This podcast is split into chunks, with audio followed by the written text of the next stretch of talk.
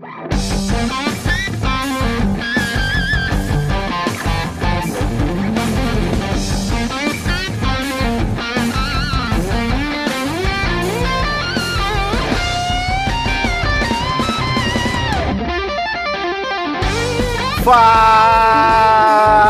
galera! Começa mais um episódio do Do Grego Teologia. Esse, o de número 57. E eu sou o Rafael Pavanello. Faz tanto tempo que eu apareço que eu não apareço por aqui que eu já tava com saudade já. Meu nome é Jean Lobato e depravados nós sempre vamos ser. Meu nome é Claudione Colevati e para quem não se lembra, o Rafael pertence ao do grego, tá? Pois é, cara, eu acho que tem gente que já até esqueceu. Mas quantos episódios você não participa? Olha, já faz uns 4, 5 episódios, eu acho, viu? Eu acho que a última, a última vez que o Rafa participou foi dezembro ou foi janeiro. Então, Foi o que vocês fizeram, acho que com a idolatria lá, o Salseio Jean. verdade, foi? já. Foi idolatria. Foi no finalzinho do ano, começo, é verdade. Foi quando a gente. Ou foi dezembro ou foi janeiro, uma, uma coisa assim. Pois é, mas eu estou de volta. E eu não estou sozinho, né? Como vocês Ah, eu viram também aí. faz tempo que eu não gravo. Ah, você faz uns dois, três. Você gravou DG Pop esses dias. É verdade. É. Ah, eu, tô, eu já tô no do grego acho que dois anos. Se eu gravei com o Jean, essa acho que é a segunda vez que eu gravo com o Jean. Nós nunca É grava verdade. junto?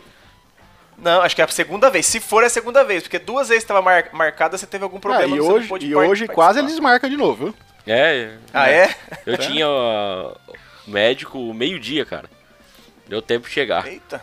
Opa, ainda bem. Bom, queridos ouvintes, como vocês já viram aí na nossa vitrine hoje, né, nós vamos falar sobre os cinco pontos do calvinismo. Não exatamente sobre os cinco, mais especificamente hoje nós vamos falar sobre o depravação total, que é o primeiro ponto aí dos cinco. Você vai ter que ouvir o episódio para entender isso melhor, né? Mas a nossa ideia aqui é lançar uma série, né, Johnny? Falando a respeito então dos cinco pontos do calvinismo. Quem sabe depois não vamos para os cinco solas. Olha aí. É Isso aí. Exato, a ideia é falar um pouco, só apresentar um pouquinho o contexto para quem estiver ouvindo a gente pela primeira vez, né? E para quem estiver ouvindo também esse primeiro capítulo, que serão cinco capítulos, e cada, cada podcast será um ponto explicado aí, falado sobre. E aí depois, quem sabe, os, ir para os cinco solas. Pois é. Então, vocês já podem aí se sentir garantidos com pelo menos cinco episódios daqui pra frente. Não serão todos os episódios dos mesmos participantes, né? A gente tá tentando fazer aí uma, uma mesclagem entre os participantes, mas os temas serão exatamente os cinco pontos tratados como os cinco pontos do calvinismo. Hoje nós vamos de depravação total, mas antes nós vamos lá para os nossos recados.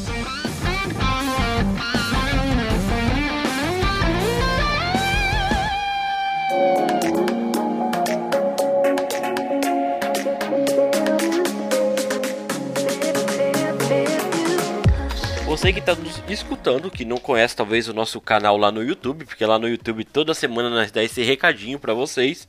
É se qualquer coisa que você for comprar na Amazon, lembra do do grego. Amazon do grego, Amazon do grego. Por quê? Se você comprar pelo nosso link que é o www.dogrego.com barra Amazon, ou você pode acessar o nosso site que é o dogrego.com. Lá na, na tela principal, assim, um pouquinho para baixo, tem um link lá escrito é, compre aqui. Você clicando nesse, nesse, nesse banner ou entrando pelo nosso link, você vai ser direcionado para Amazon. E tudo que você comprar lá na Amazon vai gerar uma pequena comissão para o do grego. E nós estamos juntando aí essas pequenas comissões para fazer um investimento de equipamento aí para o nosso canal no YouTube. Tá bom, pessoal? E só complementando, Jean, para quem não sabe, né, é- é essa questão da gente pegar esse- essa comissão estamos ajuntando aí para melhorar o nosso projeto no sentido de, de, de melhorar a questão da gravação, microfone, quem sabe câmera ou um celular melhor. Porque teve um rapaz que, que perguntou qual que era o nosso projeto no Instagram, que projeto que era esse, aí eu expliquei para ele. Então, você tem que conhecer o nosso canal do Grego Teologia no YouTube. Temos também as nossas redes sociais no Instagram do Grego Teologia e também Facebook. E lembrando para quem já acompanha a gente e viu que nos últimos três ou quatro meses nós paramos com as gravações tanto do, do De Olho na Letra como do do Grego Responde, devido à pandemia, que na nossa cidade aument, tinha aumentado os casos e a gente preferiu então, é, junto também com a nossa igreja, que nós não estávamos tendo o culto presencial, nós paramos com tudo, né, em, em respeito a essa questão da pandemia. Porém agora a gente já, já, já, estamos, já estamos sendo vacinados, Tá todo mundo virando jacaré. é. e a proposta é que a partir de final de julho a gente já volte às gravações, porém com algumas alterações no formato. Nós não vamos mais lançar é, quatro vídeos por, por mês, dois de De Olho na Letra e dois de Do Grego Responde. Será um vídeo de De Olho na Letra, um vídeo de Do Grego Responde, já continuando, claro, com o review literário e sempre na última semana lançando o nosso podcast. Então você que já nos ouve pode ficar feliz, já pode começar a enviar aí perguntas e músicas pra gente estar tá fazendo análise, né? E se tudo der certo, em agosto a gente volta aí a postar os nossos vídeos do De Olho na Letra e do Do Grego Responde, beleza? É isso aí, pessoal. Então se inscreva no nosso canal. Se você ainda não, não está inscrito, né, não se esqueça de compartilhar nosso conteúdo aí com a sua galera da sua igreja e tudo mais. E se vocês quiser, quiserem escrever pra gente, pode, como que é o nosso e-mail mesmo? Acho que é podcast, né? Arroba do grego.com. Isso aí. A gente está recebendo ali e-mails de vocês, a gente pode ler, pode responder. Ou você fica à vontade para comentar em qualquer uma das nossas plataformas, seja lá no Instagram, no Facebook, no YouTube, que a gente, na medida do possível, estaremos respondendo a vocês. Beleza? Então vamos lá então para o nosso episódio de número 57. Tava com tudo em casa, aí tinha, tinha comida, tinha dinheiro, tinha tudo mesmo em casa. Tava passando nenhuma necessidade, nenhum problema mesmo. Mas eu saí pra rua pra roubar, sabe por quê? Porque eu sou mal mesmo.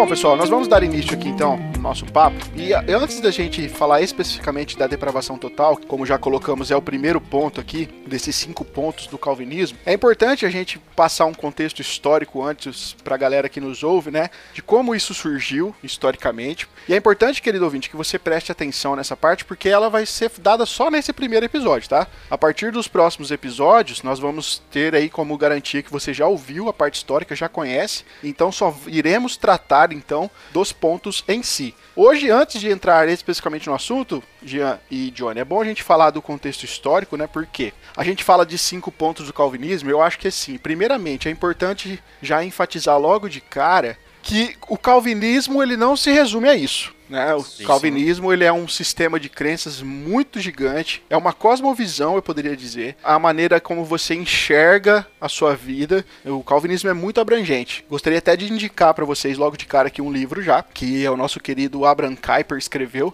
O título do livro é Calvinismo e você ficará surpreso em que ele não está tratando de absolutamente nada lá de soteriologia, nada relacionado à salvação. Lá está tra tratando sobre como o calvinismo ele influencia as artes, a cultura, a ciência, a política, a vida toda na sociedade. Então é extremamente importante já de cara já separarmos as coisas, né? Vamos falar dos cinco pontos de calvinismo, mas isso é só uma fração daquilo que a teologia do grande reformador João Calvino, né, é, desenvolveu e seus seguidores depois então também aí desenvolveram. Agora, jovens, importante dizer que Calvino ele vai surgir no contexto da Reforma Protestante, só que, assim, eu acho que nós poderíamos já dar um passo para trás aqui e dizer que é, os acontecimentos que vão culminar na reforma eles começam a se desenvolver pelo menos uns dois séculos antes. E a teologia dessa época, ali do século XIV, do século. Era uma teologia que era marcada por morte, por culpa, por ansiedade, por uma questão de, é, de, perda de sentido. Inclusive, esses aspectos que eu disse aqui, eles vão emergir, emergir na vida de, de Lutero, por exemplo, de uma forma muito clara quando ele tenta encontrar um Deus misericordioso, né? Porque a teologia da época falava muito de culpa, de um Deus que, que pune. Todas essas, essas questões, elas estão intimamente relacionadas com tudo aquilo que marcou os aspectos ali da Idade Média tardia, que gerou também uma crise de confiança na identidade e na autoridade da igreja. Porque vocês já ouviram falar, né? Muitas vezes tem gente que fala que Lutero que dividiu a igreja, né? Já ouviram falar sobre isso. Só que, na verdade, Lutero, no século XVI, ele só explicitou ali né, uma cristandade que já estava dividida fazia muito tempo já. Vocês que conhecem a história da, da igreja sabem que essa divisão já era claramente vista lá em John Wycliffe, John Hus, que eles eram tidos como pré-reformadores, né? Então a reforma do século XVI é uma contínua busca pela igreja verdadeira. E nesse contexto de buscar a igreja verdadeira, nesse contexto da reforma protestante, começaram a surgir subdivisões dentro da igreja. E aí nascem os luteranos, aí vem com, né, através de Lutero, através de Menon Simons também, um grande nome aí dos reformadores vêm os anabatistas, surge João Calvino, que aí surgem os calvinistas, e depois, né, da influência e também da contribuição do, do teólogo Jacó Armínio, que surge também o arminianismo. É mais ou menos nesse contexto, né? Então que a gente vai ter essa, essa questão dos cinco pontos nascendo. Vocês podem falar um pouco mais sobre isso aí. Jacó Armínio, que ele também acabou estudando em Genebra, ele foi aluno do Teodoro de Beza, que foi o sucessor de Calvino em Genebra depois de sua morte, né? E, ele, e Armínio ele era professor de teologia na Universidade de Leiden em 1603. É, Armínio ele veio rejeitar certos ensinos do calvinismo, né? Essa controvérsia ela espalhou por toda a Holanda e a igreja reformada era a maioria naquela, dentro da Holanda e os arminianos formularam um credo com cinco artigos e apresentaram perante as autoridades políticas da Holanda em 1610 sobre o nome de remonstrância e assinado por 46 ministros. E é legal, essa... cara, que esses ministros todos eram teólogos, né? Importante dizer. Sim. Eram teólogos formados e eles estavam realmente com uma farpa atrás da orelha, né, cara, dessa questão do calvinismo, falar sobre o monergismo, por exemplo, aonde ah, ação exclusiva de Deus na salvação. O homem não tem papel nenhum nisso. Né, que está fundamentado, inclusive, na eleição condicional, que é o próximo episódio nosso. Né? E aí, já, então, os caras falam assim, poxa, não, peraí, é, isso aqui não está certo. E de acordo com o que a gente te, tem aprendido, né, com Jacó Armínio, a gente precisa então elaborar um documento para ir contra essa majoritária visão que há dentro da Igreja da Holanda. É daí que nasce então o tal documento, né, a remonstrância. E, não sei se o Jean ia, ia falar, mas o, os cinco artigos, né, eles são baseados em eleição condicional, que é Deus, é, Deus previu quem iria crer, mas o homem tem a fé para crer em Deus. Expiação ilimitada, ou seja, Jesus morreu por todos os homens. Depravação total, o homem não pode salvar a si mesmo da condenação. Graça resistível, o homem tem o livre-arbítrio para resistir a Deus. E perseverança dos santos condicional, que é o homem quem escolhe permanecer na fé. Só que, principalmente nesse último ponto aqui, eles falam que eles precisam de melhores estudos, né? Eles não, não têm ainda total certeza dessa questão. É importante você ter falado da depravação total, porque assim, é o mesmo termo que os calvinistas vão afirmar mais tarde. Só que os seguidores de Armínio, eles afirmavam que por causa dessa depravação, os homens necessitavam de uma graça preveniente, ele chamava, ou seja,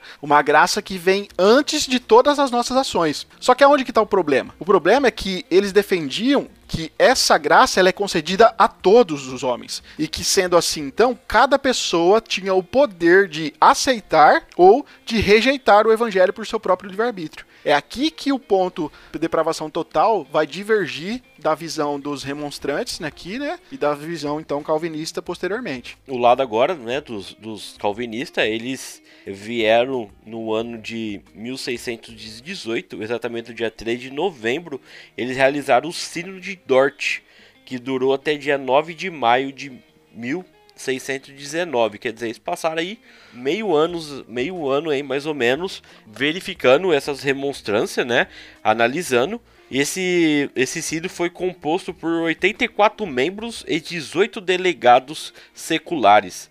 O é. sínodo ele escreveu que tornou conhecido como os canos de Dort e através disso eles colocaram a, a confissão dentro das igrejas é, reformadas, tanto da América como da Igreja Cristã Reformada, conhecida agora como cinco pontos do Calvinismo, né? Que na uhum. verdade ele foi uma resposta aos cinco pontos do arminianismo. Então, querido ouvinte, veja só, ao contrário do que muitos pensam, não foi João Calvino quem escreveu os cinco pontos do calvinismo. Não.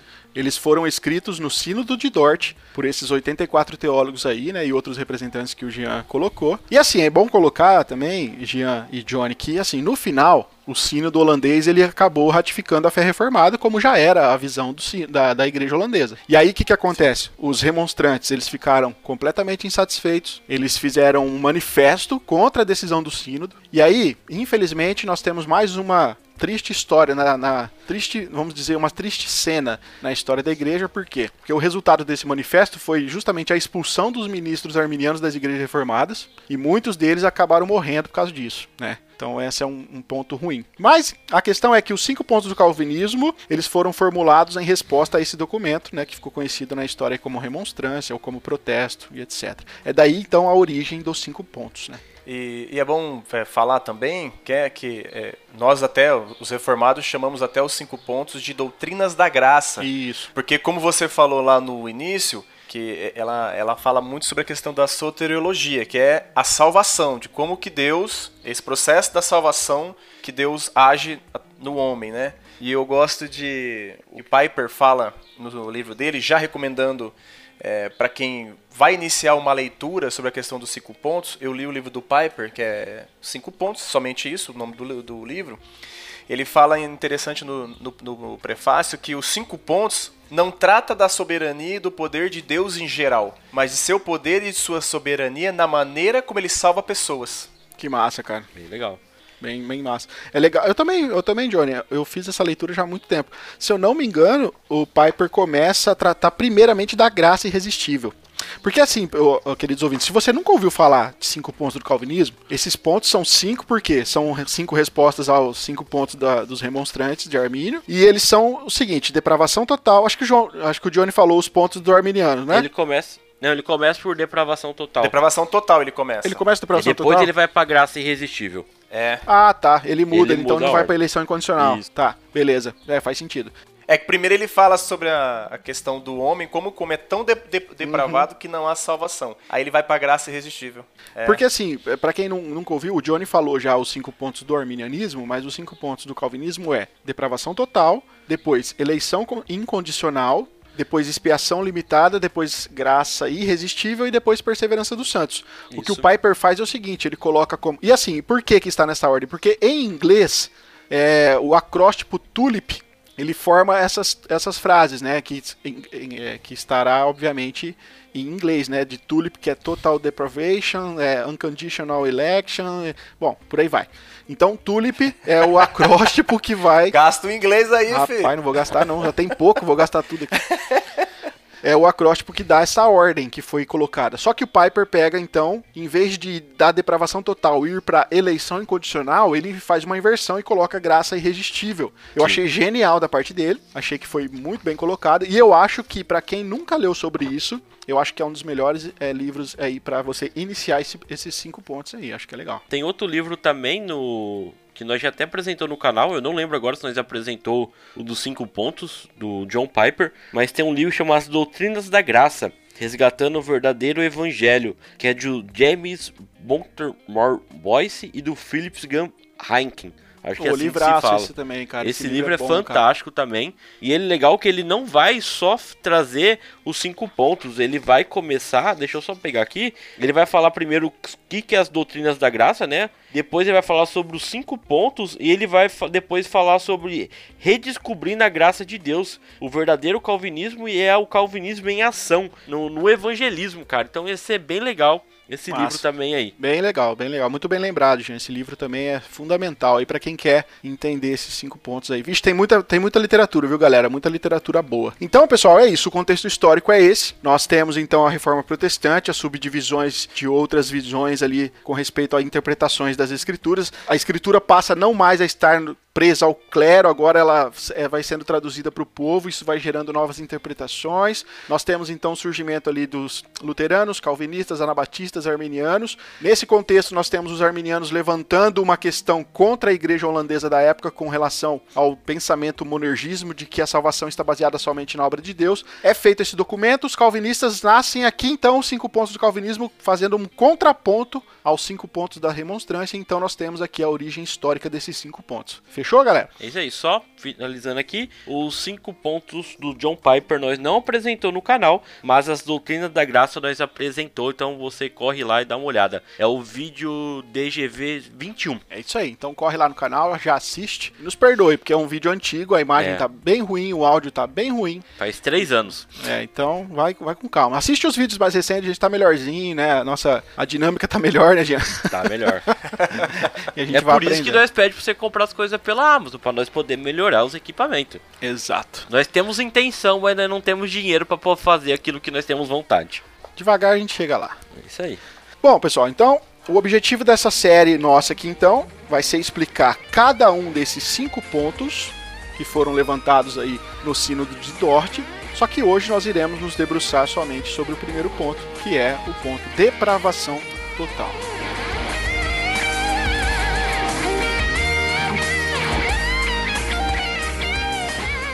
Tava com tudo em casa, aí tinha, tinha comida, tinha dinheiro, tinha tudo mesmo em casa. Tava passando nenhuma necessidade, nenhum problema mesmo.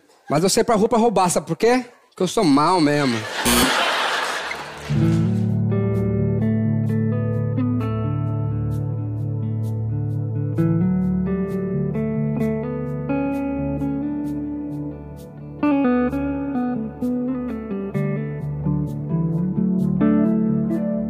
Começar esse papo, é, jovens, eu acho assim, é, nós temos um problema que é intrínseco, eu acho, na sociedade, porque assim, o fato que é, o fato de o ser humano estar afundado no pecado, eu acho que os homens, quando eu falar homens aqui, eu estou se referindo à humanidade, né? É, eles são muito mais pecadores do que de fato eles pensam ser. E o problema aqui, creio eu, é que os, a humanidade ela não tem essa dimensão do quanto o pecado afetou a vida humana em toda a sua extensão. E eu acho, eu tendo a, a, pensar também que por trás dessa má compreensão a respeito do pecado, a respeito de quanto nós estamos afundados no pecado sem Deus, o quanto o homem é pecador, por trás dessa ideia de não compreender isso, por trás do fato de o ser humano não se atentar para isso, estão aí duas filosofias que acabaram afetando muito o pensamento do nosso tempo. Obviamente, eu não estou pensando nisso sozinho, eu estou se debruçando em outros teólogos aqui que, que falaram sobre isso. E eu vou dizer assim: ó, primeiro, John Locke. John Locke é um filósofo inglês muito famoso. Acho que todo mundo que já estudou filosofia na escola já deve ter falado, já deve ter ouvido falar de John Locke, né? E o que, que acontece? John Locke ele descrevia o ser humano como uma, ele, chama, ele chamou de tábula rasa, mas é como se o, a mente do homem ela fosse uma folha em branco, totalmente neutra, sem influência de nada. Então, quando o homem nasce, após o nascimento ali é iniciado todo um processo de escrita na sua mente, né, que essa tábula é rasa, ela não tem nada. Quando ele nasce, esse processo de escrita começa a ser feito na mente dele. E ali vai sendo colocado aos poucos toda a formação então do que esse indivíduo será. É, isso implica, cara, que não existe uma ideia de pecado original. O homem ele nasce neutro, né? Ele é uma folha em branco e são as relações posteriores é que irão preencher esse espaço em branco, ou seja, é uma neutralidade aqui. Né, o que já vai colocar em xeque as questões bíblicas que a gente vai ver daqui a pouco. Mas, em segundo lugar, não é só John Locke.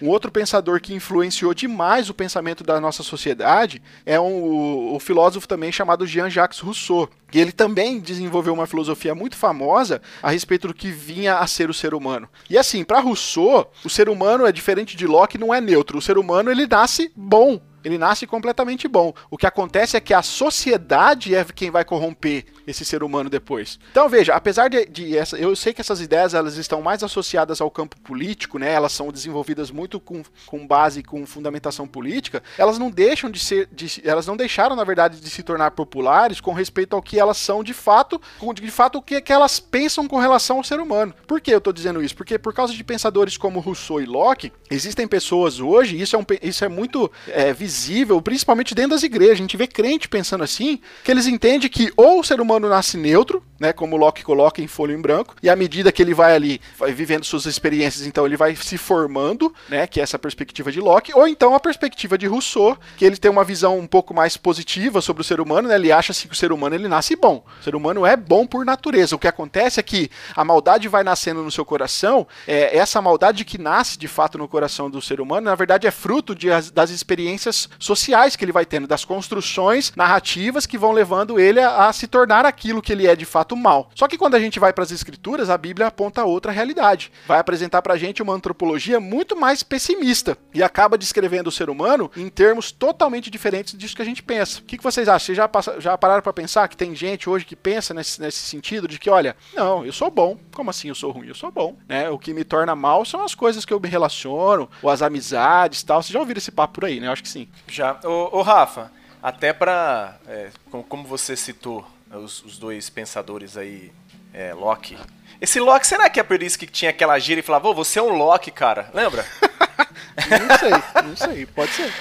É, e, o, e, o Jean, e o Rousseau, eu, eu posso citar, para iniciar, já que a gente está falando de depravação total, e você falou que a Bíblia nos apresenta outro, é, outro ponto dessa questão antropológica, eu posso citar só o que, que já que a gente falou dos cinco pontos, que foi formado lá na questão do cânone de, de Dort, eu posso citar o que que o- a citação que tem lá no capítulo 3 sobre a questão da depravação total? Opa, cita aí. Ela, fa- ela, ela fala assim, ó, como que ela vai, vai contra esses dois pens- pensadores que você falou. Portanto, todos os homens são concebidos em pecado e nascem como, como filhos da ira, incapazes de qualquer ação que os salve, inclinados para o mal, mortos em pecados e escravos do pecado. Sem a graça do Espírito Santo regenerador, nem desejam, nem tampouco podem retornar a Deus, corrigir suas naturezas corrompidas ou ao menos estar dispostos para esta correção. É importante a gente falar que os cânones de Dort, eles estão fundamentados nas escrituras. A gente vai ver alguns Exato. textos, né? Mas Sim. veja como que a visão cristã, né, como que aqui baseado nos cânones de Dort que o Johnny leu, mas como eu disse, com fundamentação bíblica, veja como que a humanidade ela não é neutra. A humanidade ela não é boa, como estão afirmando aí, né, como afirmou na verdade Locke e Rousseau. Todos aqueles que nasceram nasceram entregues ao mal. E eles estão completamente corrompidos pelo pecado. É por isso que a gente chama de depravação total. E é interessante que se a gente colocar numa, já que ele falou de uma tábua rasa, se a gente colocar numa tábua assim, a condição natural do homem é o quê? Ele é inimigo de Deus, não busca Deus e morto espiritual. Exato. Sim. Essa é a condição natural do homem. E assim, cara, eu acho que antes da gente começar a desenvolver, biblicamente principalmente, eu não sei se vocês trouxeram alguns textos, eu, eu me me atentei a alguns textos bíblicos, eu acho que é importante a gente mostrar biblicamente né, esse fator. Mas antes de a gente entrar de fato no que é a depravação total, eu acho que seria legal a gente falar o que ela não é. Isso. Né? Porque o Iago Martins, no livro dele, que chama O Cristão Reformado, Outro livro que a gente pode estar indicando para o pessoal dar uma, dar uma lida. aí. pô, esse livro é sensacional, cara. Esse é muito bom. Muito bom. Muito do que eu vou falar aqui tá baseado nesse livro. Depois vocês, O podem, também. vocês podem comprar e ler aí, que eu achei sensacional, cara. E ele vai dizer. Eu ali- Pode falar, John. Eu recomendo, desculpa até, Rafa, eu recomendo para quem for ler, leia primeiro do Piper, depois vai pro do Iago. É verdade, é um caminho O legal. Piper ele dá aquela base boa pra qualquer pessoa e aí se você quer se aprofundar, o do Iago é fantástico. É isso aí, tô contigo, Johnny. E assim, o que não é, então, depravação total? Primeiro, depravação total não significa que absolutamente todos os homens são maus a ponto de que eles são maus num nível hard mesmo, sabe? São tão maus quanto eles poderiam ser. Por isso que alguns, inclusive alguns teólogos, defendem o termo depravação radical e não depravação É. total, né? Porque assim, ó, todos, a, a humanidade toda, ela poderia ser muito pior do que a gente imagina, cara. O legal também nós pensar, né, como nós já falamos, já vários podcasts, não existe pecadinho e pecadão, né? Tudo pra Deus é pecado, né? Não importa o pecado que você cometa. E também podemos ver dessa forma, né? Tipo, a depravação nossa pode ser muitas vezes pequena aos nossos olhos, ou também pode ser grande aos nossos olhos, mas pra Deus é simplesmente algo de errado que nós estamos fazendo, né? É, é, pensa assim, ó, pensa no pior é, ato humano que vocês já viram. Sei lá, vocês lembram de alguma notícia cab- cabreira assim mesmo? Ah, De mataram maldade do ser humano? Hitler, Vixe, mano, aí você foi longe. Pois é, Adolf Hitler, cara, Adolf Hitler. Só que assim, Adolf Hitler foi um cara mal, não foi? foi. exato. Só que ele poderia ter sido mais, muito mal que isso. Esse era o? Stalin. Mas então, você quer colocar Stalin? Ele poderia ser pior ainda do que ele foi. A depravação total não tá dizendo que ele é depravado a ponto de ele estar no nível hard de depravação. Não. Os homens são depravados, mas quer dizer que é, eles poderiam ser mais ainda. Nós temos. Eu Entendeu? esqueci o nome da palavra agora. Nós temos é, capacidade de se tornar muito pior do que nós somos, né? Exato, esse é, o, esse é o lance. Há uma capacidade em nós de sermos pior do que a gente é. Então esse é um ponto interessante. Então você Outro que tá ponto. escutando aí, você pode ser o próximo Hitler. Mas, mas sabe o que é interessante, Rafa? Quando a gente fala sobre essa questão de Hitler, e aí, como você falou que a- a- as pessoas são tão influenciadas nesse sentido de, de que nasce neutro ou que é bom e é corrompido pela sociedade, às vezes uma pessoa pode falar, pô, mas olha o que Hitler fez. Eu não faço o que Hitler faz, eu não sou mal como Hitler. É. Mas, ele- mas aí ela não, não parou pra pensar e falou assim, não, mas eu sou mal também. Sim. Ela acha que ela é boa, perante o que Hitler faz, ela acha que ela é boa. Quando na, na verdade não, os dois são maus. É que Hitler foi mais mal do que você. A maldade nele foi pior, mas você é mal como ele. Tem um Então. versículo que acho que é bem. Cabe bem aqui, nós estamos falando lá em Romanos 3, de 10 a 12, fala assim, né? Não há nenhum justo, nenhum sequer. Não há ninguém que entenda, ninguém que busque a Deus. Todos se desviaram, tornaram-se juntamente inúteis. Não há ninguém que faça o bem, não há nenhum sequer. né? Acho que cabe bem nisso, né? Tipo assim, nós todos somos maus. Alguns são mais maus, outros são menos maus, mas perante Deus todos nós somos maus, né? Tava com tudo em casa, aí tinha, tinha comida, tinha dinheiro, tinha tudo mesmo em casa. Tava passando nenhuma necessidade, nenhum problema mesmo. Mas eu saí pra rua pra roubar, sabe por quê? Porque eu sou mal mesmo. Isso que vocês colocaram está ligado ao, a um outro ponto que tem a ver, cara, com a imagem de Deus. Vocês sabem que lá em Gênesis foi dito que Deus colocou, nós fomos feitos à imagem e semelhança de Deus, certo? E depravação total também não significa que a gente perdeu essa imagem totalmente. A gente, na verdade, ainda possui a imagem de Deus, mas de uma forma que ela está corrompida em nós. Mas a depravação total não significa, olha, quer dizer que o homem é totalmente depravado a ponto de não ter mais a imagem de Deus? Não, não significa isso. Tanto que o Iago cita um texto interessante, que ele cita o texto lá de, de Tiago no capítulo 3, aonde Tiago vai ensinar ali a respeito do domínio da língua, de como nós precisamos refrear a nossa língua, de como nós precisamos é, tratar bem com outras pessoas. Ele, fa ele fala que nós não deveríamos é, é, discutir com os irmãos ou ou blasfemar contra os irmãos através da nossa língua, por quê? Porque nós somos seres criados à semelhança de Deus. Então o próprio texto bíblico nos afirma que existe, mesmo depois da queda ainda, essa imagem de Deus em nós. Né? Então, e assim, já, já ligando o terceiro ponto, o fato da gente é, ter a imagem de Deus em nós ainda vívida, mesmo que corrompida, é por isso que os, a humanidade ela, é ela tem a capacidade de fazer é, o bem de fazer algumas coisas que são coisas boas, é, de criar algum tipo de bondade, né, de colocar então, de fazer boas obras, de fazer caridade. Ah, por causa da imagem de Deus em nós, ainda é possível a gente expressar alguma bondade, mesmo que o nosso coração está tomado pelo pecado. E aqui é importante colocar, né, a imagem de Deus ela está corrompida no ser humano, seja ele crente, seja ele descrente. O próprio Iago, né, nesse ponto, ele cita, ele fala que um homem é, vai, incrédulo que seja, que não crê em Deus, ele pode tratar bem a esposa, educar bem os filhos, fazer bem para a sociedade, devido a essa questão que ligada ao segundo ponto, como você falou, hum. que apesar de estar deformada, ainda somos a imagem de Deus. O Jean citou Romanos, né? É, é, Romanos 3, se eu não me engano, o, o sim, Romanos sim. capítulo 1, capítulo 2, capítulo 3, Paulo ali fala muito dessa questão do pecado, de como ele afetou né, toda a humanidade. E é interessante também porque quando a gente afirma a depravação total, isso também não significa que o homem ele não consegue discernir entre o que é certo e o que é errado. O homem não perdeu esse discernimento. Porque lá em Romanos 1, Paulo vai falar que existe uma lei que está escrita no coração dos seres humanos. E essa lei é quem dá a possibilidade de o homem fazer aquilo que é bom, fazer aquilo que é certo. Então, quando a gente fala, olha, nós somos totalmente depravados, não significa que estamos falando então que a pessoa ela não pode fazer o bem ou que ela não tem um discernimento do que é errado, do que é certo. Por que eu falo isso? Porque muitas pessoas, quando ouvem a doutrina da depravação total, falam assim, mano, você está viajando, você não está vendo quanto de bem tem no mundo? Você não está vendo que aqueles que não são crentes, às vezes, são mais generosos que os cristãos para com o pobre, para com o necessitado? Isso é verdade, mas não, é isso que depravação total significa, né? Ela significa outra coisa que não é isso. E acho que a gente fechar aqui, em quinto lugar, depravação total não significa que o homem ele sempre vai pecar da pior forma possível que ele possa pecar. E aqui que eu coloco que o Iago vai colocar também no livro dele que existe alguns graus de pecaminosidade, né? Alguns homens, mesmo que está corrompido pelo pecado, como o Johnny falou, esse homem ele pode ter uma boa família, ele pode ser um bom esposo, ele pode tratar bem os filhos, ele pode fazer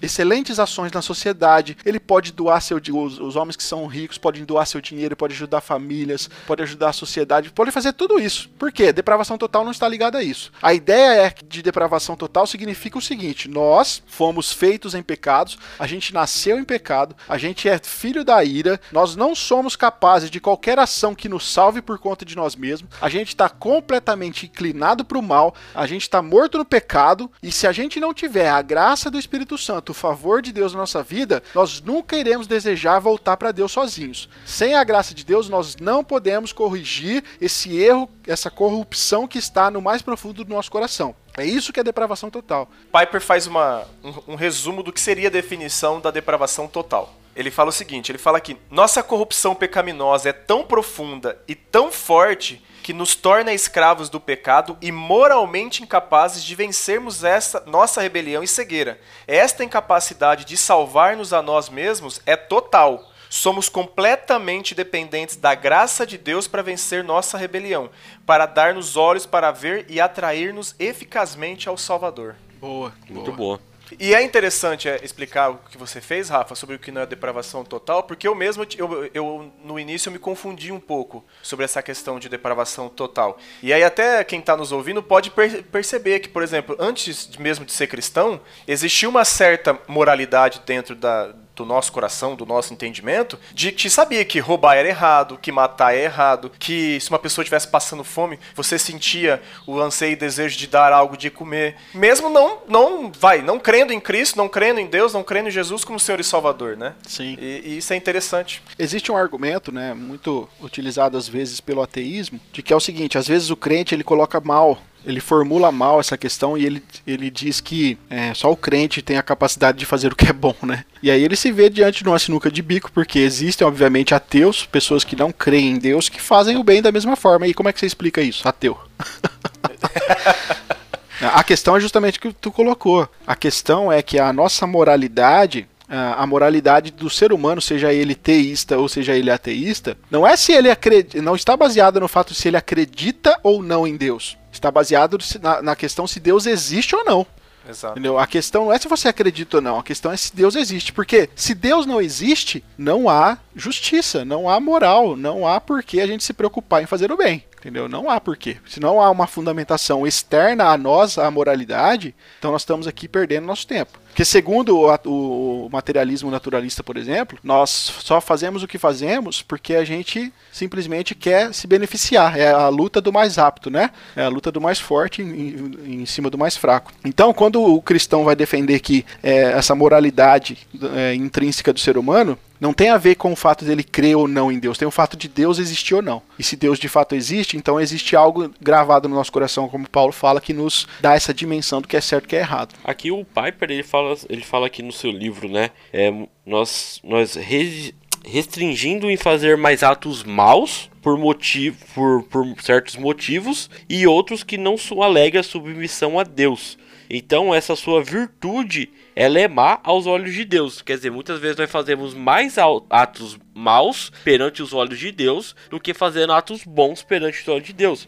Ele, uhum. ele cita aqui Romanos 14, 23, que fala assim: tudo o que não provém de fé é pecado. Né? Aí ele fala assim: esta é uma acusação radical de toda virtude natural que não flui de um coração que confia humildemente na graça de Deus. Né? Cara, isso é fato. Por isso que eh, qualquer ação boa do homem que não provém de fé, ou seja, que ele faz confiando em Deus, porque se o homem, se não provém de fé, ele não confia em Deus. Se ele não confia em Deus, ele confia em quem? Nele mesmo. Em si mesmo. Né? Esse é o conceito básico de idolatria. Então, se tudo que o homem faz, que não a confiança dele não está baseada em Deus, é pecado. Pronto. É pecado. Você pode fazer qualquer boa ação se ela não está fundamentada na confiança em Deus, mas sim na sua, já é pecado. Então, muitas vezes você fazendo a boa ação, você aí que está escutando falando, ah, eu sou uma pessoa que ajudo, sou uma pessoa que faço isso, isso, isso, mas se você não está fazendo isso para Deus, infelizmente está pecando contra Deus, mesmo fazendo algo bom. Pois é. E se você quer entender melhor sobre isso, nós recomendamos o nosso podcast lá que eu e o Rafael gravamos lá sobre idolatria no coração. Podcast número 53. É isso aí, ouça lá que a gente desenvolveu desenvolveu legal esse tema da idolatria do coração e como você pode estar servindo a um Deus que não tem absolutamente nada a ver com Deus bíblico. Gente fica atento.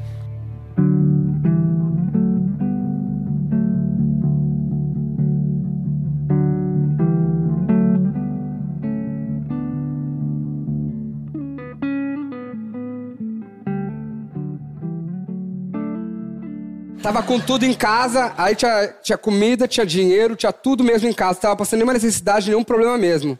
Mas eu saí pra rua pra roubar, sabe por quê? Porque eu sou mal mesmo.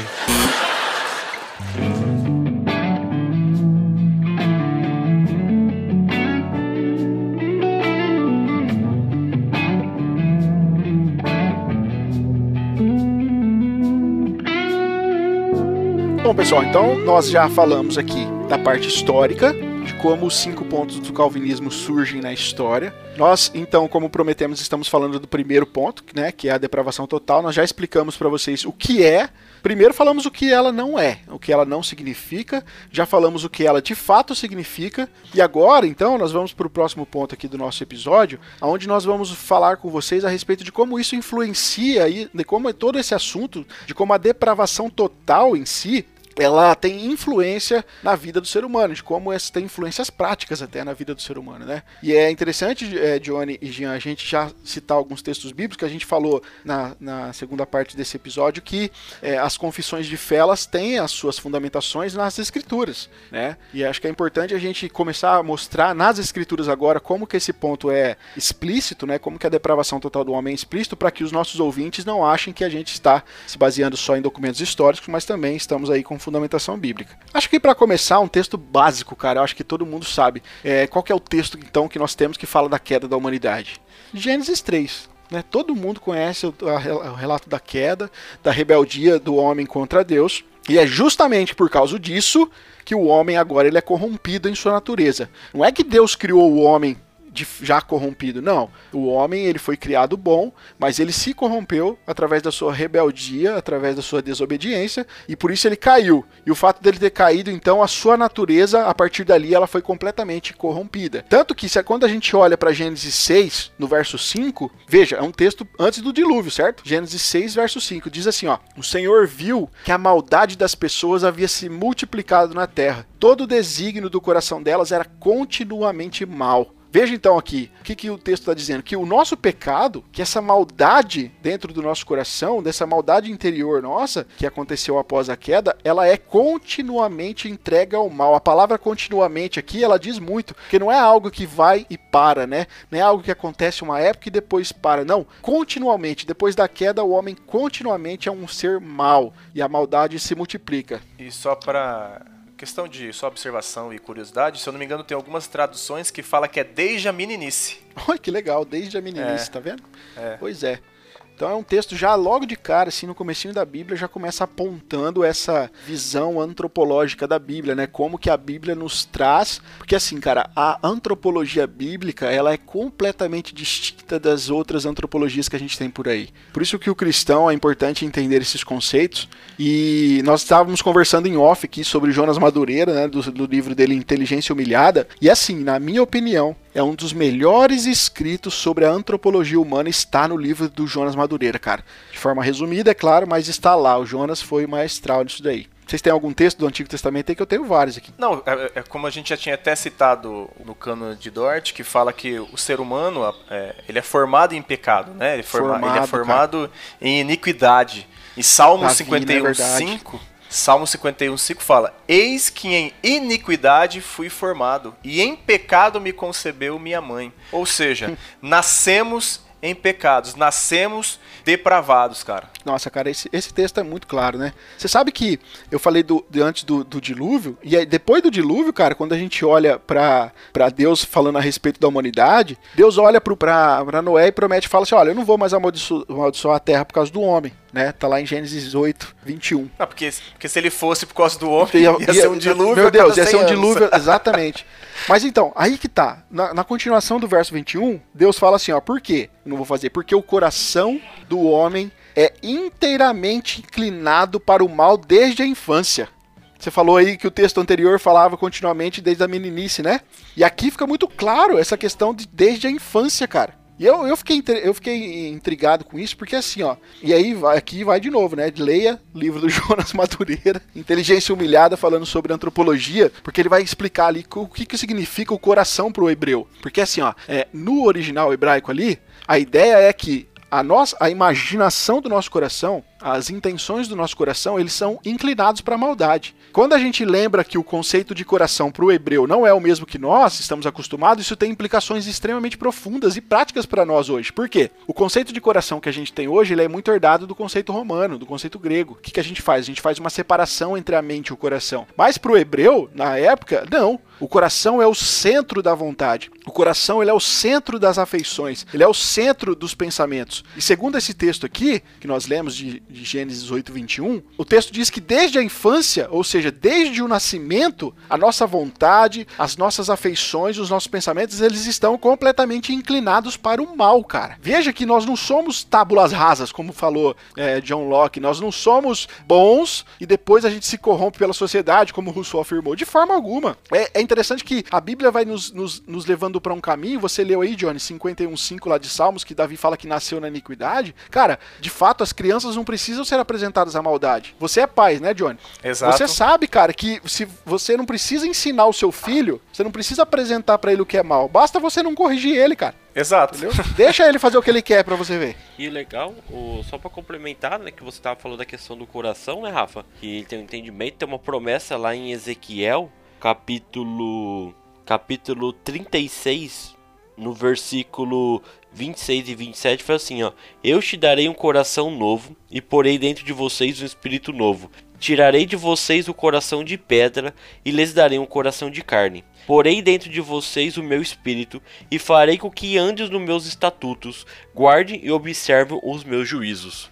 Legal, Jean, você ter citado esse texto. Muito bem lembrado. Por quê? Por que, que para que nós andemos no juízo de Deus, para que nós guardemos os mandamentos de Deus, Deus precisa trocar o nosso coração, cara? Porque ele tá corrompido, né? Por que que... Porque, veja que se a gente pensa no, no, na- no conceito hebraico, por que que para obedecer a Deus, para querer Deus, para querer servir a Deus, Deus precisa trocar o centro da nossa vontade. Deus precisa trocar as- o centro das nossas afeições, dos nossos pensamentos. Por quê? Porque, meu querido, você está completamente corrompido pelo mal. Completamente, desde o nascimento. O Salmo 58, o, o Johnny leu o Salmo 55, 51, 5, né? No Salmo 58, 3 diz assim, ó: Os ímpios se desviam desde a sua concepção, nascem e já se desencaminham, proferindo mentiras. Cara, veja, o homem é mentiroso desde o nascimento. Cara, já, eu, eu tava falando do Johnny pra ser pai, né? Você já viu uma criança fazendo algo errado e quando ela é confrontada, ela tende a, a- a desvirtuar, tende a mentir, cara? Desde criancinha? E acha que não tá fazendo algo de errado. Exato. Ela não tem nem a, a- É. essa concepção, mas dentro, intrinsecamente nela, já há o pecado, cara. Talvez, querido ouvinte, você esteja ouvindo a gente aí e você fala o seguinte: olha, eu, eu sou um cara bom, sou um cara bom, sou uma pessoa boa, eu, eu faço bem aí. E aí tem um texto interessante em Provérbios, que é uma pergunta extremamente retórica, que Salomão faz e que ela confronta muito esse pensamento, porque Salomão diz assim lá, Provérbios 20, verso 9: Quem pode dizer, purifiquei o meu coração, estou limpo do meu pecado? Por que, que é uma pergunta retórica? Porque a, porque a resposta está implícita. A resposta é: ninguém. Ninguém. Você, por suas próprias obras de justiça, você não tem como se tornar uma pessoa melhor. Você pode fazer caridade, você pode fazer o bem, você pode fazer boas obras, nada disso vai transformar o seu coração. Nada disso vai transformar as suas afeições, nada disso vai transformar as suas vontades. Você é naturalmente, intrinsecamente corrompido. Só citando até o que o Jean tinha, tinha falado, acho que até no segundo ponto, quando a gente tava, tava falando, que ele cita o livro, e Piper fala sobre isso também, se eu não me engano, até o Iago no livro dele, que ele fala que toda bondade que nós, fiz- que nós fazemos em pecado, ela não glorifica a Deus em nada, então toda bondade é pecado. Exato, cara. Sim. Exato, exato. É muito profundo isso, né? Muito profundo. Então não há, não há bondade no ser humano. A Bíblia também fala que é, nós, nós somos, nascemos como os filhos da ira, cara. Pois é, cara. Como que você é bom se a ira de Deus está sobre você? Pois é, você cara. já está condenado, como diz em João. Diz- É, João. Oh meu Deus. João 3,16? 3,16, porque Deus amou o mundo de tal maneira que Deus. É, porque aquele que não crê em Jesus já está condenado. É o finalzinho do, do capítulo 3, é. Sim, já está condenado. É. Então não há bondade, nós somos filhos da ira. Efésios 2:3 fala: "Entre os quais todos nós também antes andávamos nos desejos da nossa carne, Uhum. fazendo a vontade da carne e dos pensamentos", como o Rafa falou, que é a questão do coração e mente, ó, pensamentos. O que que é pensamentos? Provém da onde? Do coração ou da mente? Do coração. Na verdade não há Não há verdade, separação. Não há, separação. Né? O conceito é bíblico de pensamento- coração não há separação. Exato. Se faz a vontade da carne, são os desejos da carne, né? E éramos, por natureza, filhos da ira, como os outros também, cara. Só para citar um último texto no, no Antigo Testamento, e a gente já vai pro Novo, porque Paulo, Paulo vem para a última pá de cal, né? Mas Eclesiastes 9, verso 3, fala assim, ó: "Este é o mal que há em tudo que se faz debaixo do sol." A mesma coisa acontece com todos. Também o coração das pessoas está cheio de maldade, está cheio de loucura enquanto elas vivem. E depois, o que, que acontece? Rumo aos mortos. Cara, a Bíblia é muito clara. Por isso que eu falei, a antropologia bíblica é extremamente clara em dizer que o nosso coração é corrompido, é cheio de maldade. Entenda coração aqui justamente no termos que estamos falando. As nossas vontades, as nossas afeições, os nossos desejos, eles são cheios de maldade. Você já percebeu que, que quando a gente vai fazer uma negociação no mundo comercial, o que, que a gente faz? A gente tem que assinar contrato, meu irmão. Pra quê? para que a gente não passe a perna em alguém e alguém passe a perna na gente. A gente sabe que a gente é mal. Sim. Hoje em dia você não pode mais ter contrato verbal. Não, não pode. E vocês citaram alguns textos do NT. E eu, eu queria começar com Jesus, cara. cara, o próprio Jesus, Deus encarnado aqui na Terra, quando esteve aqui, ele deixa muito claro a, a tamanha corrupção no coração dos homens. Novamente, entenda coração como hebreu aqui. Pense como hebreu, pelo amor de Deus. Hein? Ou seja, pense biblicamente, né? Marcos 7, 21, 23. Jesus fala assim, ó, porque de dentro da onde? Do coração das pessoas é que procedem os maus pensamentos, as, as imoralidades sexuais, os furtos, os homicídios, os adultérios, a avareza, as maldades, o engano, a libertinagem, a inveja, a blasfêmia, o orgulho, a falta de juízo. Todos estes males vêm de dentro e contaminam a pessoa. O que, que isso significa? Significa que os seus pecados, querido ouvinte, os nossos pecados aqui, nós que estamos aqui gravando, as nossas falhas morais, elas não são culpa das circunstâncias. Elas não são culpas das coisas externas a nós. Nós não estamos pecando porque tem algo externo a nós nos induzindo a pecar. Não, muito pelo contrário. A gente peca porque quer pecar. A gente peca porque essa é a nossa natureza. O pecado está enraizado completamente no nosso coração. O Jean já citou Romanos 3 aqui. Não tem um justo sequer. Não há nenhum.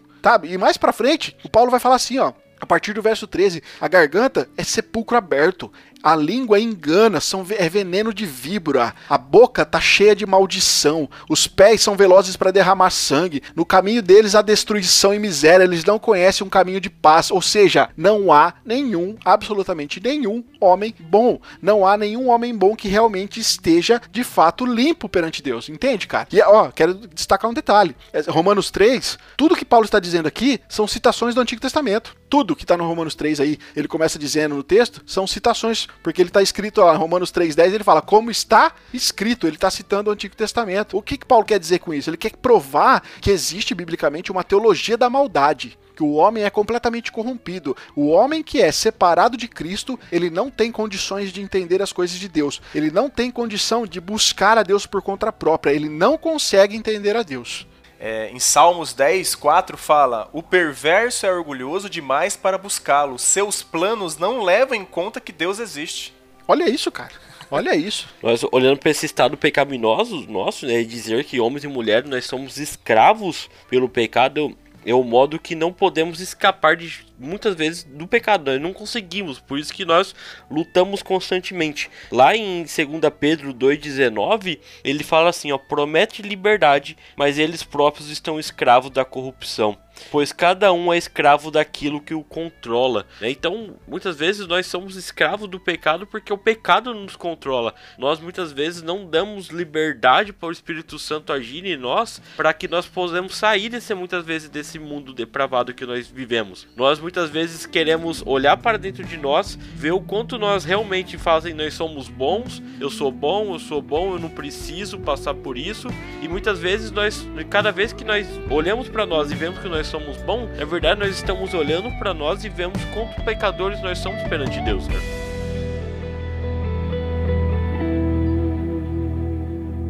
Tava com tudo em casa, aí tinha, tinha comida, tinha dinheiro, tinha tudo mesmo em casa. Tava passando nenhuma necessidade, nenhum problema mesmo. Mas eu saí pra rua pra roubar, sabe por quê? Porque eu sou mal mesmo.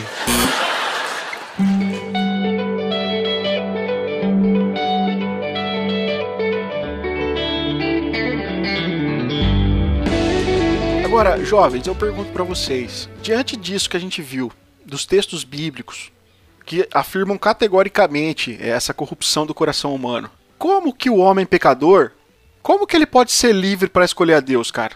Como que ele pode ser livre para escolher o Senhor? Porque assim, a gente fala de livre-arbítrio, né? É dito muito na, na, em outras teologias sobre o livre-arbítrio, sobre a livre escolha. É, livre-arbítrio tem a ver com essa questão, é uma vontade livre. Mas como é que o homem vai ter uma vontade livre se ele não pode, se ele não consegue nem sequer buscar a Deus, se, se ele não tem a capacidade de encontrar a Deus por causa da maldade que corrompe o coração dele? Vocês entendem? Como, como que fica isso? É assim, ó, é por isso que é difícil para mim aceitar a posição daqueles que dizem que no coração do ser humano restou uma coisinha lá, restou algo lá que é capaz de ele responder à graça de Deus. Calvino vai dizer o seguinte nas Institutas: Calvino diz assim, ó, o conhecimento prévio de Deus não pode ser o motivo de nossa eleição, porque quando Deus olha para o futuro e observa toda a humanidade, ele encontra a todos, do primeiro ao último, debaixo da mesma maldição. Sim. Ou seja, todos estão depravados, todos carecem da glória, da graça de Deus, cara. Quando Paulo faz essa descrição do homem em Romanos 3, ele está falando do homem é, é, afundado numa absoluta miséria, completamente separado de Deus. Rafa, posso ler uns versículos aqui para ah, aumentar? Pode que você está falando, aqui em 2 Coríntios, capítulo 4, versículo de 4 a 6, fala assim, ó, o Deus desse mundo cegou a mente dos que não creem, mas que não consigam ver a luz das boas novas. Não entendem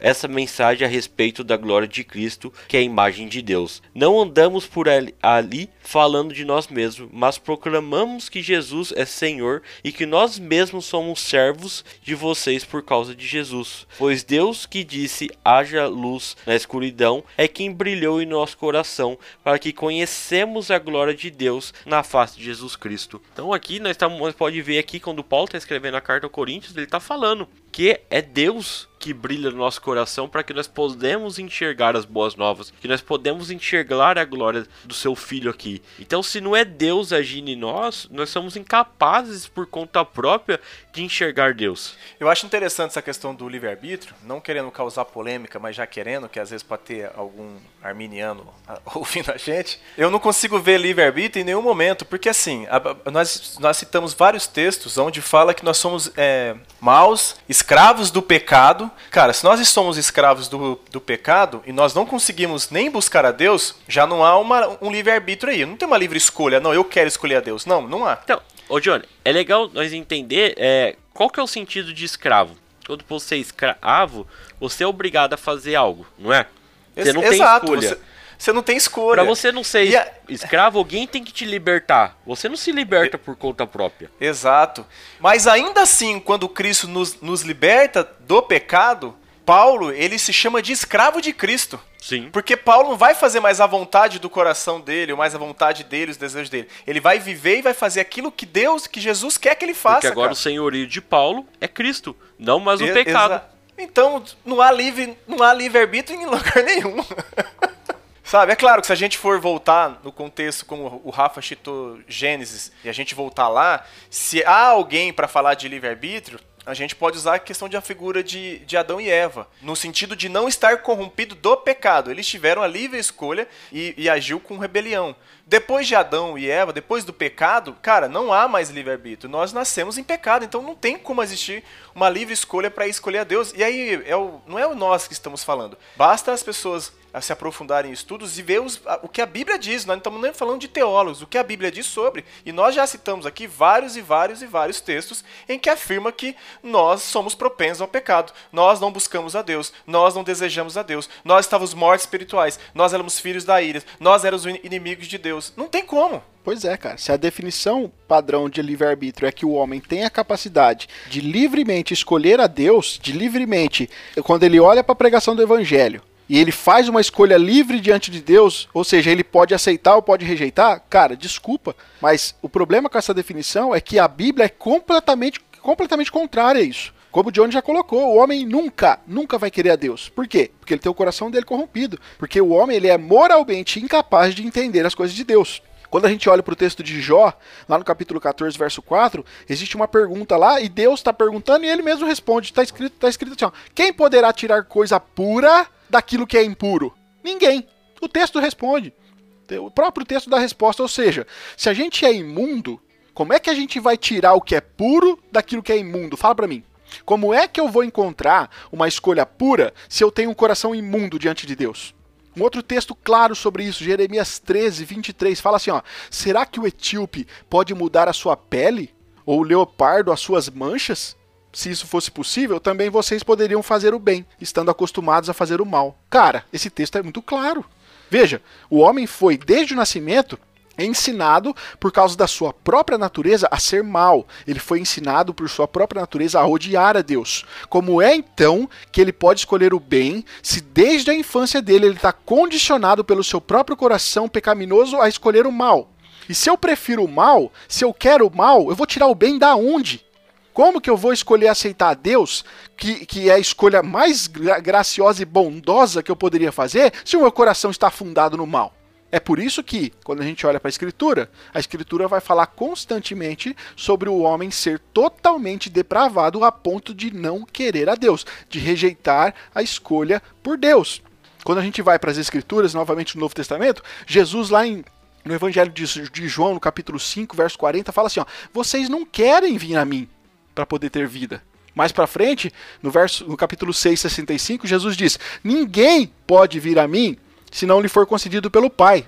Você prestou atenção nesse texto? Ninguém, ninguém pode ir a Deus. Ninguém pode. O homem é incapaz de ir sozinho até Deus. E esse aqui já é um spoiler do nosso próximo episódio, né? Que é a eleição incondicional. Então você fica ligado. Mas ninguém pode. E, ó, e palavras do próprio Jesus. Do próprio Cristo, cara. Ele falando: ninguém vai vir Cristo. a mim se o Pai não enviar vocês. E assim, Johnny, de, de, Jean, dentro de muitos outros textos, caras, que nós poderíamos citar aqui, acho que o nosso tempo não, é curto, não permite. Mas eu quero só citar mais um, Efésios 2. Efésios 2, gente, abre aí, Efésios 2, de 1 a 3.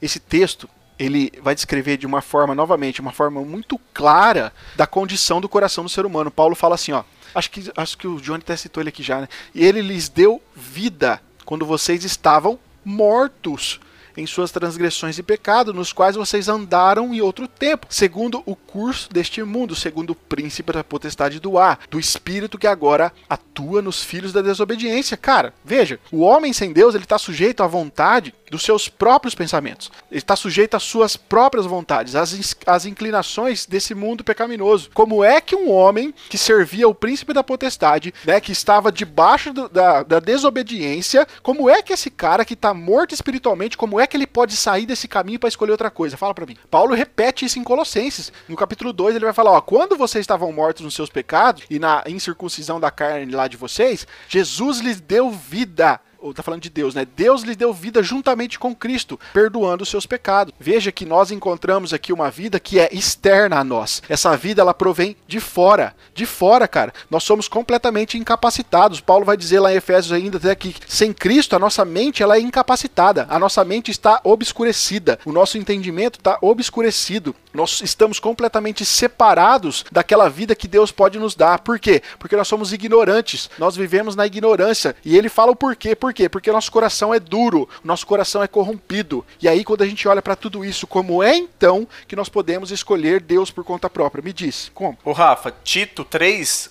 Paulo também, ele, ele dá uma, uma, de 3 a 7, ele fala, muito interessante que ele fala, ele fala assim, ó, pois nós também, no passado, éramos insensatos, desobedientes, desgarrados, escravos de todo tipo de paixões e prazeres, vivendo em maldade e inveja, sendo odiados e odiando uns aos outros. Mas quando se manifestou a bondade de Deus, nosso Salvador, e o seu amor por todos, ele nos salvou, não por obra de justiça praticadas por nós, mas segundo a sua misericórdia. Ele nos salvou mediante o lavar regenerador e renovador do Espírito Santo, que ele derramou sobre nós ricamente por meio de Jesus Cristo, nosso Salvador, a fim de que, justificados por graça, nos tornemos seus herdeiros segundo a esperança da vida eterna. Ou seja, ele nos salvou, ele derramou, ele nos salvou pela obra dele, por misericórdia dele. Amém. Cara, ai, cara, o texto é muito claro, é muito claro. Por isso que essa doutrina da depravação total, queridos ouvintes, ela é extremamente importante, extremamente importante. Eu acho legal uma, uma, um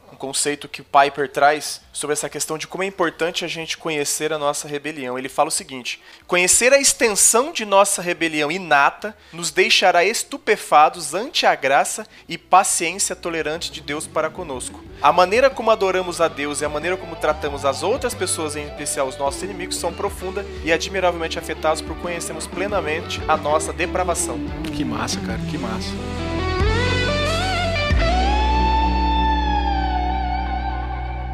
Tava com tudo em casa, aí tinha, tinha comida, tinha dinheiro, tinha tudo mesmo em casa. Tava passando nenhuma necessidade, nenhum problema mesmo. Mas eu saí pra rua pra roubar, sabe por quê? Porque eu sou mal mesmo.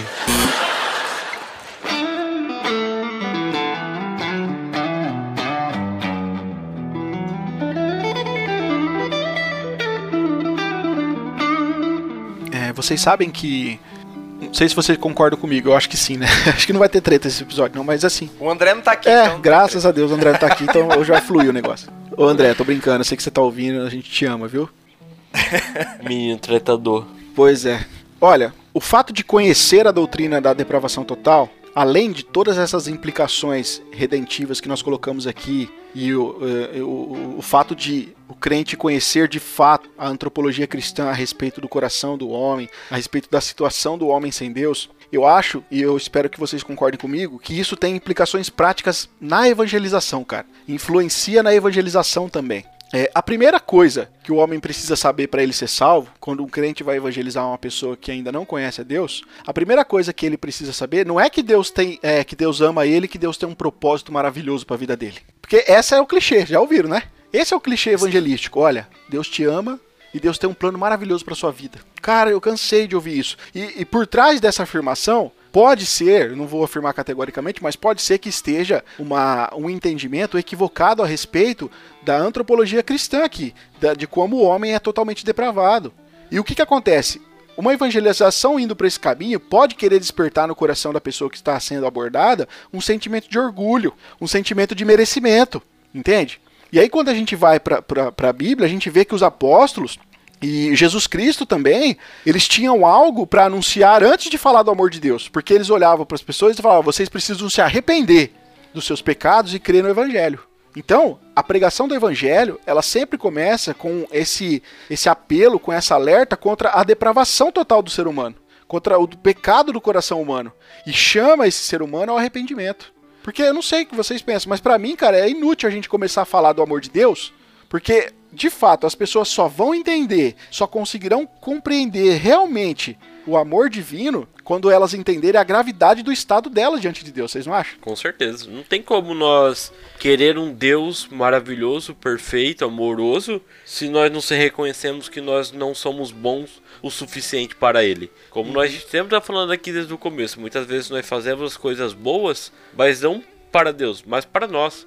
Então nós só podemos entender o amor de Deus para conosco se nós entendemos realmente o quanto pecadores nós somos, né? E eu vou indo um pouco mais além, é só a gente observar o seguinte: é, você chega por uma pessoa e você vai falar do amor de Deus, você só fala do amor, e aí a pessoa daqui a pouco você vai falar para ela assim, é porque você, ele morreu no, na cruz para te salvar. Eu como sou um cara, tenho um coração maravilhoso, ajuda as pessoas, é, me salvar do quê? Eu sou bom? Exato. Exato. Do que, que eu mereço ser salvo? Eu sou bom. Eu sou bom. Então eu não mereço ser, eu mereço ser salvo do quê? Então por isso que é importante, como você falou, apresentar a, a, a, a essa pessoa o estado que é o ser humano sem Deus. Exato. Porque aí ela vai entender a necessidade de um Salvador. Exato. Entendeu? E eu acho que fica ainda muito mais é, a palavra que eu quero usar não é gratificante, mas eu acho que a palavra ela fica a, a, a, questão da salvação. Quando eu entendo o que eu sou, o que Cristo fez na cruz e o que isso me traz de benefício, e isso acho que fica muito mais explícito o amor de Deus para com seus filhos. Eu diria assombro. É o que eu Exato. sinto, cara. É o que eu isso. sinto. Isso. Diante, é é, diante do que, que eu é sou, diante do que a Bíblia diz que eu sou sem Deus e Deus ainda na sua soberania, vontade, decidiu que eu fosse um daqueles da qual Cristo morreu, por mim, cara, isso, é, isso gera assombro no meu coração. Não, e a palavra ainda fala, quando éramos inimigos, uhum. ele, Cristo, morreu por nós. Cara.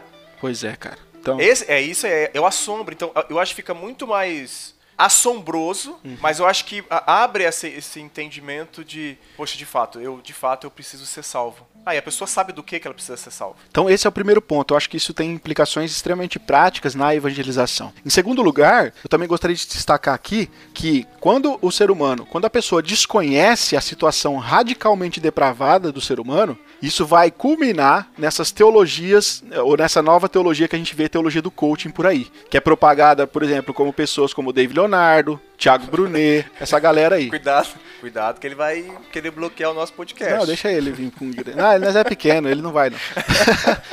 Por quê? O que, que esses caras fazem, velho? Eles, eles pregam um antropocentrismo gospel, onde nós somos, para Deus, nós somos bonitinhos, nós somos o cheirosinhos. centro do coração de Jesus. Exato, nós somos o centro do coração de Jesus. Nós somos agradáveis, nós somos, ó, nós somos joias.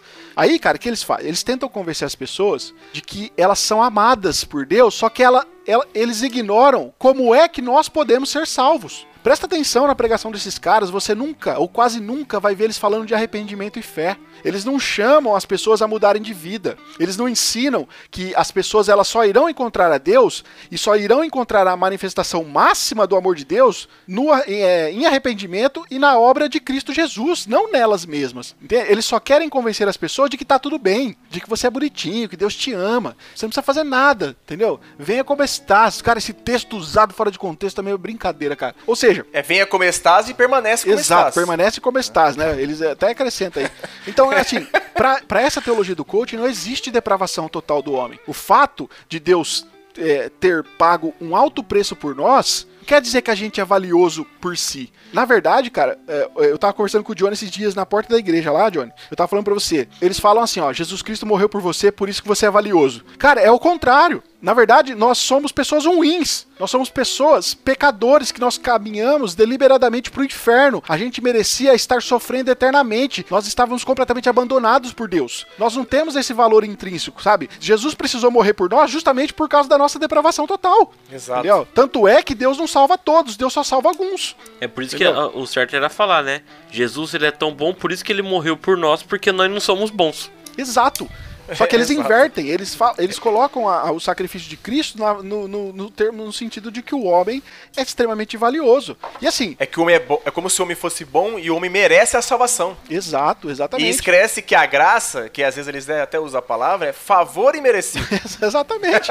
o que a gente tem é um ato de amor que tem origem em Deus. O fato Exato. de Jesus ele ter morrido na cruz não significa que eu e você somos valiosos, significa que a gente é tão mal, que a gente é tão ruim, que a gente é tão miserável, a gente é tão desprezível que o Deus, criador dos céus e da terra, todo-poderoso, um Deus eterno, ele teve que matar o seu próprio filho para que nós pudéssemos ter os nossos pecados pagos. Esse é o nível da nossa depravação, cara. E, e é interessante que tudo isso é pra glória dele. Totalmente.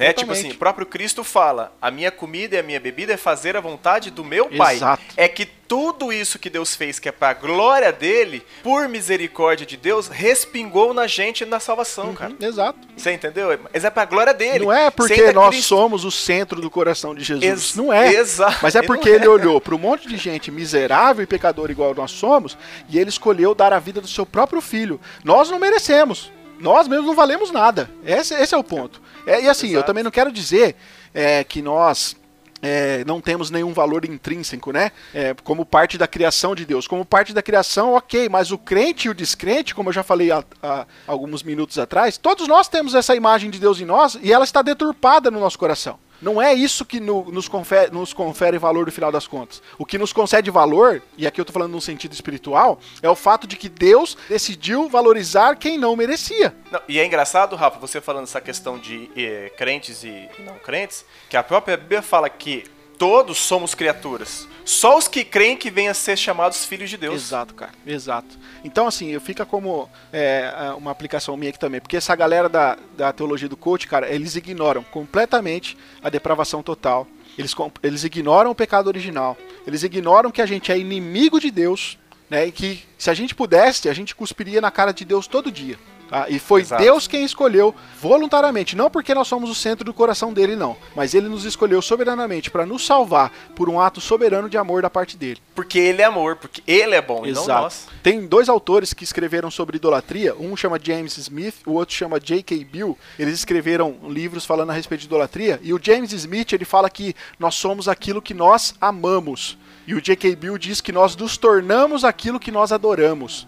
E é por isso que o centro dos nossos afetos, o centro do nosso culto, ele jamais pode ser outra coisa que não Deus. E aqui exatamente é onde a teologia do coaching ela erra, cara. Ela oferece nós como centro. E aí a gente vê o estrago que faz. E tudo isso tem por trás desconhecimento do que de fato significa a doutrina da depravação total. É por isso que nós estamos vivendo o que nós estamos vivendo aí nessa teologia coaching. Ô Rafa, e o desconhecimento é tanto de quem prega e tanto de quem aceita receber esse tipo de pregação. Sem dúvida. É um vendendo e é o É. outro comprando, cara. É assim. É, Resumindo aqui, então, depravação total significa que nossa rebelião contra Deus é total. Tudo que fazemos nessa rebelião é pecaminoso. Nossa incapacidade de submetermos a Deus ou de reformar a nós mesmos é total, e somos, portanto, merecidos da punição eterna.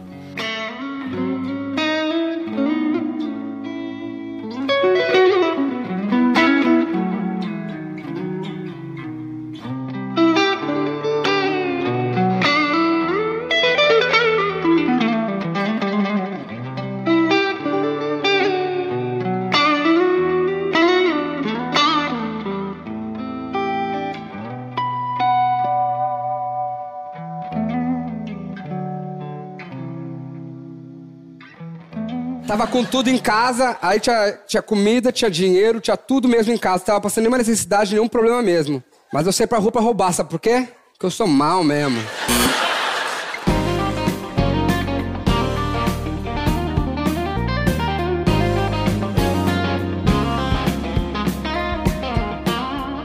É isso aí, querido ouvinte. Veja então que nós focamos aqui no primeiro pontinho. A gente deu alguns spoilers, certo, do que virá, mas a gente focou no primeiro ponto, depravação total. O desejo do nosso coração é que você tenha entendido, que você tenha compreendido o que a gente está colocando aqui de fato. Você poderia finalizar esse podcast falando assim, tá, se eu sou totalmente depravado, como é que eu encontro Deus então? E é obviamente, essas respostas virão no desenvolvimento da série, com mais fundamentação, porque nós já tocamos algumas coisas aqui, já apontamos que Cristo é a resposta para tudo isso. Mas de fato existe um desenvolvimento teológico. E eu quero finalizar aqui só para apontar para vocês para o próximo episódio, porque assim, tem pelo menos quatro explicações teológicas de como a gente pode encontrar Deus. E o Iago coloca isso no livro dele, eu achei fundamental e eu quero colocar aqui para vocês. Talvez você pense de, de, alguma dessa forma e você vai ver como que isso está errado. A primeira delas é a escolha livre, né, o livre-arbítrio, está ligado ao pelagianismo.